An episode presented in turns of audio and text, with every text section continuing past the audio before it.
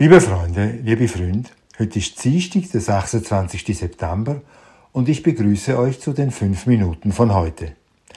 Dies ist die erweiterte Fassung einer Ansprache, die ich am vergangenen Samstag an der Wahlveranstaltung von Aufrecht Schweiz in St. Gallen gehalten habe.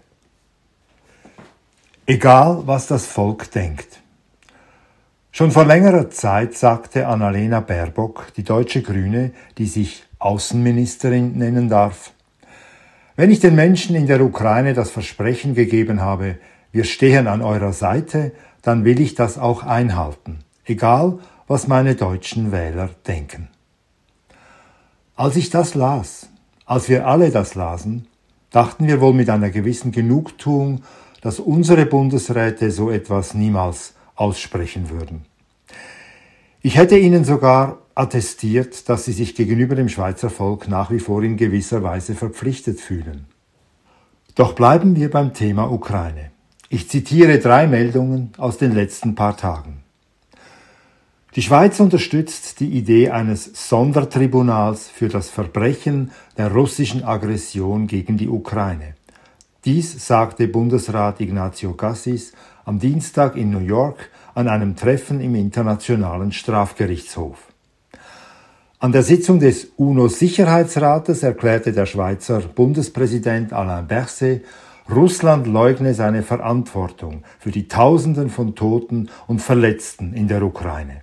Er sagte weiter, die Schweiz bekräftige die Aufforderung an Russland, sich unverzüglich vom ukrainischen Territorium zurückzuziehen. Zugleich unterstrich der Bundespräsident die Solidarität mit der Ukraine. Recherchen der Weltwoche enthüllen, dass an einer Mission zur Untersuchung russischer Kriegsverbrechen im Ukraine-Konflikt auch Schweizer Bundeskriminalpolizisten teilnehmen werden, dies in Abstimmung mit der ukrainischen Staatsanwaltschaft. Was haben diese drei Nachrichten über Aktivitäten des schweizerischen Staates gemeinsam? Sie haben gemeinsam, dass sie die Neutralität unseres Landes mit Füßen treten. Während der gleichen letzten paar Tage habe ich keine einzige Meldung gelesen, in der die Schweiz ihrer neutralen Rolle gerecht zu werden versucht. Und dies, obwohl es nicht an Umfragen fehlt, die unmissverständlich bezeugen, dass eine erdrückende Mehrheit der Schweizer für die Aufrechterhaltung der Neutralität ist. Auch zahlreiche Schweizer Persönlichkeiten haben sich schon dafür ausgesprochen.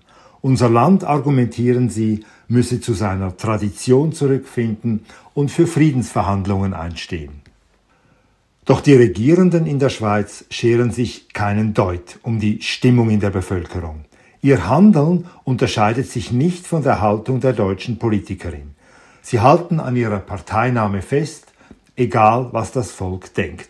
Der Spruch von denen da oben, die machen, was sie wollen, hat das Stammtischniveau verlassen und ist politische Realität geworden. Die da oben machen tatsächlich, was sie wollen.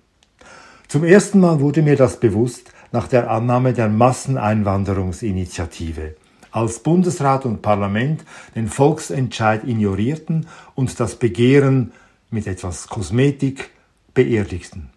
Drei Jahre später unterschrieben Schweizer Staatsfunktionäre das Pariser Klimaabkommen mit weitreichenden Konsequenzen für unser Land, jedoch ohne jede demokratische Legitimation. Wieder drei Jahre später, unter dem Druck der Corona-Krise, führte der Bund Notrecht ein ohne das Parlament auch nur zu befragen. Das Parlament machte mit und das Volk trug die Folgen. Zu sagen hatten wir nichts. In diesem Stil wird es weitergehen. Schritt für Schritt verfolgt die politische Klasse ihre Agenda. Unterordnung unter die WHO, Unterordnung unter die NATO und der Kniefall vor der Clique in Brüssel. Egal, was das Volk denkt. Dasselbe geschieht auf der Ebene der Kantone und der Gemeinden.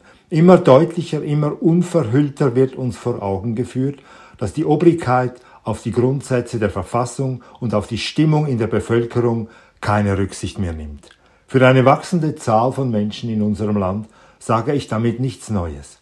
Aber wissen wir auch, was das langfristig heißt? Wollen wir es überhaupt wissen? Die gegenwärtige Entwicklung führt zum Ende der Demokratie. Sogar im Land mit der besten Demokratie in der Welt. Wir werden uns darauf einstellen müssen, dass unsere demokratischen Rechte, an die wir immer noch glauben wollen, wirkungslos werden. Sie bleiben auch künftig bestehen, doch sie werden je länger, je weniger nützen. Der Ja-Entscheid für ein Volksbegehren wird uns nicht garantieren, dass er umgesetzt wird. Nur eine Bewegung, die auf der Straße beginnt, wird die Entmachtung des Volkes aufhalten können. Nur ein Aufstand der Menschen in unserem Land, wie wir ihn während Corona ansatzweise erlebten, wird uns die Freiheit, die man uns Stück für Stück raubt, zurückbringen können. Ich habe deshalb Verständnis für alle, die am 22. Oktober nicht wählen gehen wollen.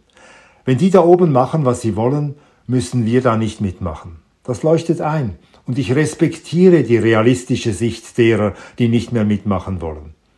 Aber ich rufe euch zu, und ich sage es auch zu mir selbst, wählt trotzdem, wählt die Kandidaten der Freiheitsbewegung. Nur wenige Kandidierende werden es schaffen. Diese wenigen werden den Staat nicht stoppen können in seinem Machtrausch, aber das Parlament wird ihr Podium sein. Sie werden die Menschen erreichen können.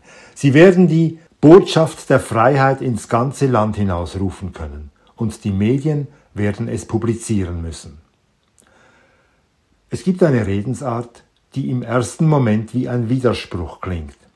Doch sie hat einen tieferen Sinn, denn sie glaubt an die Kräfte des Guten und sie lautet, wir haben zwar keine Chance, aber nutzen wir sie.